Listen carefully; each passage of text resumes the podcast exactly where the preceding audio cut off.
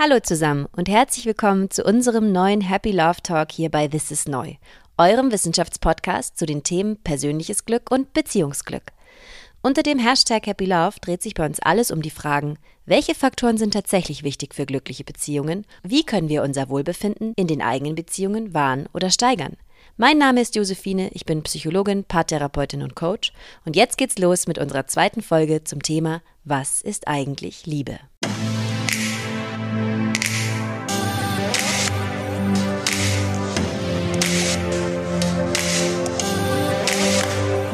Im letzten Happy Love Talk haben wir die Frage, was ist eigentlich Liebe, bereits aus biologischer Perspektive beleuchtet.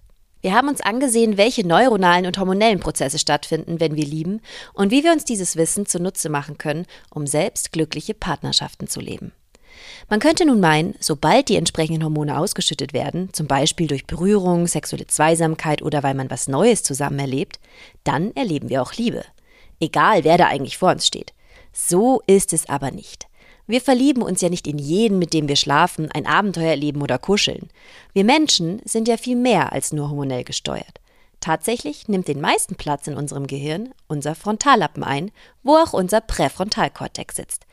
Diese Region ist zuständig für unsere höheren geistigen Fähigkeiten, so zum Beispiel für Aufmerksamkeit, Nachdenken, Entscheidungen und Planung und gilt auch als Sitz unserer Persönlichkeit. Während der anfänglichen Verliebtheitsphase wird unser Präfrontalkortex aber quasi lahmgelegt, da die anderen Hirnregionen wie unser Hypothalamus so stark aktiv sind und unsere Ratio ausschalten. Nach einer Weile, wenn die erste große Schmetterlingsphase durchlaufen ist, sind diese höheren geistigen Funktionen jedoch dann wieder daran beteiligt, ob wir uns dazu entscheiden bzw. denken, jemanden zu lieben. Im heutigen Happy Love Talk wollen wir also eigentlich weniger die Frage, was ist eigentlich Liebe, noch einmal betrachten, sondern eher, wann ist es eigentlich Liebe? Und zwar wahre Liebe. In dieser Folge erklären wir euch, wann es wissenschaftlich eigentlich wahre Liebe ist.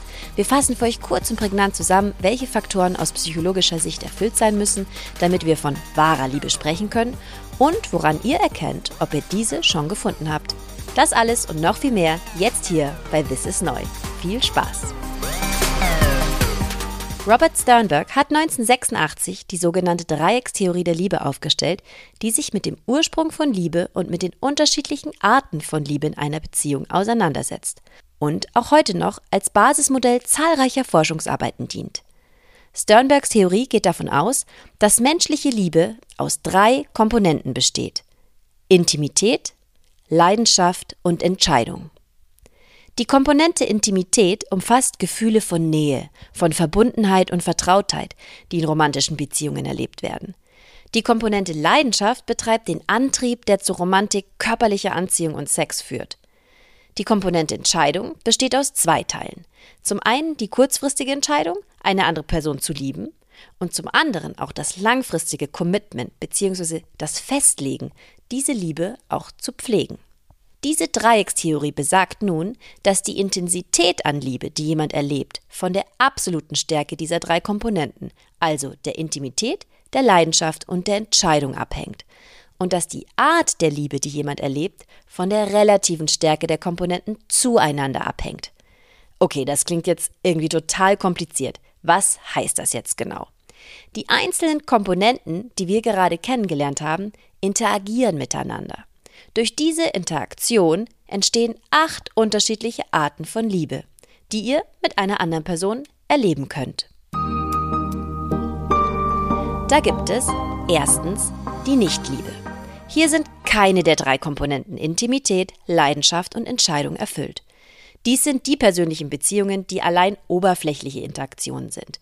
Befindet ihr euch in einer Beziehung, in der keine der drei Komponenten erfüllt ist, dann kann eure Beziehung mit dieser Person alles Mögliche sein, aber es ist der Theorie zufolge keine Liebe. Wenn zwischen euch eine Art Vertrautheit, Intimität, Nähe besteht, es aber keine Leidenschaft und kein Commitment, also keine Bindung gibt, dann wird diese Art der Liebe als Sympathie bezeichnet, so wie in vielen Freundschaften oder auch in kurzen Beziehungen, die nicht lange halten. Erlebt ihr Intimität und starkes Commitment, aber keine Leidenschaft, dann seid ihr in einer sogenannten kameradschaftlichen Liebesbeziehung, die dritte Liebesform. So ist es häufig auch in engen Freundschaften oder in Geschwisterbeziehungen. Aber auch in Liebesbeziehungen, gerade länger anhaltenden, gibt es diese Form, wenn die Leidenschaft, das Feuer, eingeschlafen ist oder von Beginn an gar nicht da war. Die vierte Form der Liebe haben die meisten von uns schon einmal erlebt. Hier spüren wir am stärksten die Leidenschaft, aber noch keine Entscheidung füreinander oder wirkliche Nähe bzw. Intimität mit der anderen Person. Dieser Zustand wird als Verliebtheit bezeichnet. Sprühen so richtig die Funken zwischen euch und ihr seid einander nah und vertraut, das heißt, ihr erlebt Leidenschaft und Intimität, dann spricht Sternberg von der romantischen Liebe, die ihr mit eurem Partner erlebt. Hier fehlt jedoch weiterhin das Commitment, die Verbindlichkeit. Es wird sich nicht füreinander entschieden. Werden leidenschaftliche Gefühle durch die Entscheidung füreinander jetzt ergänzt, es fehlt aber an Intimität und Vertrautheit, dann nennt man diese Form auch die alberne Liebe. Dies ist zum Beispiel dann der Fall, wenn wir eine Bindung sehr schnell eingehen. Das heißt, wir uns schnell für eine Beziehung entscheiden und uns auch körperlich total anziehen finden. Das heißt, wir haben diese Leidenschaft, aber die vertraute Basis fehlt noch. Das kann dann dazu führen, dass die Beziehung nicht sehr lange bestehen bleibt, wenn wir uns nicht doch noch öffnen können im Verlauf. Seid ihr hingegen in einer Beziehung, in der der Fokus auf der Bindung, der Entscheidung füreinander liegt, ihr aber keine Intimität und auch keine Leidenschaft miteinander erlebt, dann nennt man diese Form leere Liebe. Über die Zeit kann die Vertrautheit und Leidenschaft verblasst oder verschwunden sein und man ist eigentlich nur noch zusammen, weil man sich füreinander entschieden hat. Wenn ihr jetzt mitgezählt habt, dann wisst ihr, dass wir erst sieben Arten der Liebe erklärt haben. Was fehlt jetzt noch? Richtig, die Liebe, die alle drei Komponenten umfasst. Intimität, Leidenschaft und Bindung. Und diese bezeichnet Sternberg als die vollkommene Liebe. Vollkommene Liebe. Das klingt schon ziemlich nach wahrer Liebe, oder? Schauen wir uns also diese vollkommene Liebe genauer an. Wir wollen schließlich verstehen, wie wir diese Form der Liebe erleben können. Lasst uns zunächst mal sehen, welche Faktoren auch dafür verantwortlich sind, dass Intimität, das heißt Nähe und Vertrautheit zwischen zwei Personen entsteht. Nach Löwenstein und Small ergibt sich zwischenmenschliche Nähe aus der subjektiven sozialen Distanz bzw. der empfundenen Verbindung zwischen zwei Individuen und kann durch verschiedene Faktoren beeinflusst werden. So zum Beispiel durch die physische Distanz zwischen Personen und die damit verbundene Zeit, die diese miteinander verbringen. Das heißt, je mehr körperlicher Kontakt und je mehr Zeit wir miteinander verbringen, desto wahrscheinlicher entsteht eine Beziehung mit hoher zwischenmenschlicher Nähe. Empirische Untersuchungen haben außerdem gezeigt, dass gegenseitige Selbstoffenbarung ein Schlüsselfaktor für das Erleben zwischenmenschlicher Nähe ist. So hat der Psychologieprofessor Arthur Aaron herausgefunden, sehr persönliche Informationen preiszugeben, kann eine starke emotionale Bindung zwischen zwei Personen hervorrufen. In Aarons Experiment saßen sich je zwei Studienteilnehmer gegenüber und mussten 36 Fragen beantworten, die ihnen ihr Gegenüber stellte. Die 36 Fragen sind in drei Stufen unterteilt, die aufsteigend immer tiefgründigere Fragen enthalten. Stufe 1 stellt noch recht neutrale Fragen wie Wärst du gerne berühmt? In Stufe 2 muss dann schon etwas über die Beziehung zur eigenen Mutter offenbart werden. Die letzte Frage fordert die Probanden schließlich auf, ein Problem mitzuteilen und nach Rat zu fragen. Die Studie fand heraus, dass diese Art der Selbstoffenbarung bei einer Vielzahl an Probanden tatsächlich zu größerer empfundener Nähe zu dem anderen führte. Wollt ihr also die Intimität in eurer Beziehung steigern? Verbringt Zeit miteinander und versucht offen miteinander zu sein. Offenbart euch, reißt die Mauern ein, die ihr eventuell aufgebaut habt und sprecht über eure Gedanken, Gefühle, Ängste und Wünsche. Offenbaren heißt hierbei nicht unüberlegt sein Innerstes zu teilen, denn natürlich ist es auch wichtig, dass euer Partner, eure Partnerin das, was ihr mit ihr oder ihm teilen möchtet, auch verarbeiten kann und nicht total überrumpelt wird. Wenn ihr aber Schritt für Schritt eure bisherigen Erfahrungen, Ängste, Wünsche, Bedürfnisse offenlegt, erhöht ihr damit auch die Wahrscheinlichkeit, dass er oder sie sich offenbart und ihr insgesamt mehr Vertrautheit erlangt. Kommen wir zur zweiten Komponente, der Leidenschaft. Leidenschaft wird wissenschaftlich auch definiert als a stage of intense longing for union with another.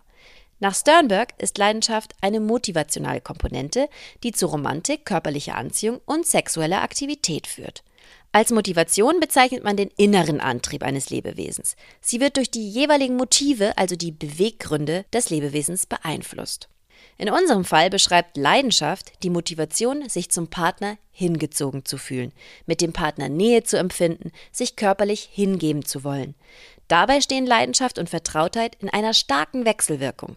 Ein zentrales Motiv für das Erleben von Leidenschaft ist sexuelles Verlangen, also der menschliche Sexualtrieb. Es gibt aber noch weitere Bedürfnisse, die Leidenschaft beeinflussen können.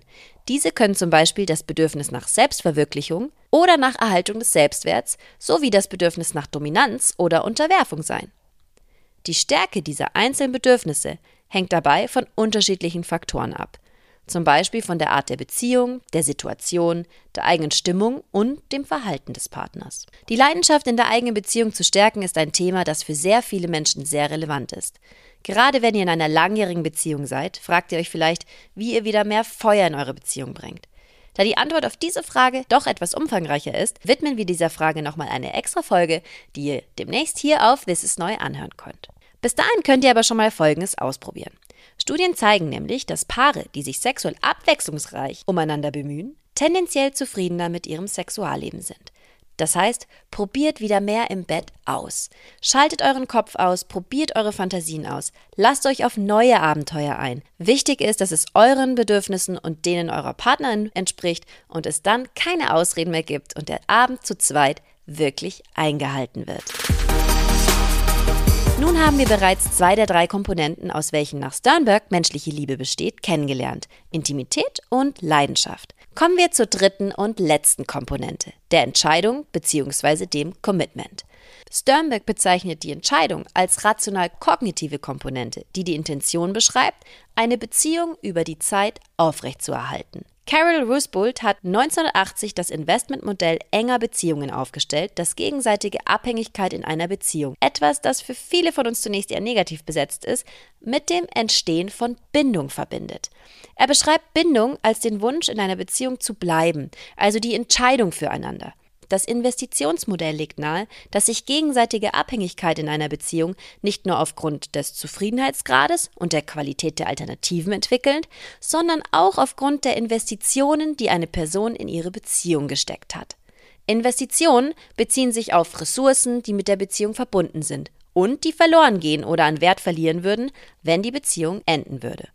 Solche Investitionen können viele Formen annehmen, zum Beispiel emotionale Investitionen wie Selbstoffenbarung oder aber auch strukturelle wie Geld oder Besitz.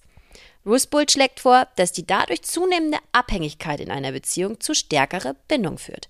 Zahlreiche Studien unterstützen das Investitionsmodell und zeigen, dass das Beziehungscommitment mit zunehmender Zufriedenheit mit der eigenen Beziehung und den getätigten Investitionen wächst, während die wahrgenommene Qualität der Alternativen sinkt. Das heißt, je stärker das Beziehungscommitment, umso stabiler ist eine Beziehung und umso größer die subjektiv erlebte Beziehungsqualität. Wenn alle Partner in die Beziehung investieren, trägt das zu einer stärkeren Bindung zwischen ihnen bei. Tut also etwas für den anderen. Wie wir gehört haben, muss euer Investment nicht materiell sein. Investitionen können liebe Worte, erhöhte Aufmerksamkeit und Zuhören oder kleine Gefallen wie für den anderen Kochen sein. Lasst euch was einfallen, worüber sich euer Partner, eure Partnerin freut. Wir haben in dieser Folge ein Modell kennengelernt, das erklärt, welche Faktoren aus psychologischer Sicht erfüllt sein müssen, damit wir von wahrer Liebe sprechen können. Ihr wisst also jetzt, woran ihr wahre Liebe aus wissenschaftlicher Sicht erkennen könnt. Das bedeutet natürlich nicht, dass wir alle diesem Ideal nachjagen müssen. Ihr entscheidet natürlich immer noch selbst, welche Form der Beziehung für euch die richtige ist. Studien zeigen uns jedoch, dass das Erleben aller drei Komponenten tendenziell mit mehr Beziehungszufriedenheit verbunden ist. Das war unsere Folge zum Thema Wann ist es eigentlich Liebe? In diesem Podcast hört ihr unter dem Hashtag Happy Love, wie ihr euer Beziehungsglück steigern könnt. Mein Name ist Josephine, vielen Dank fürs Zuhören und bis zur nächsten Folge bei This is Neu.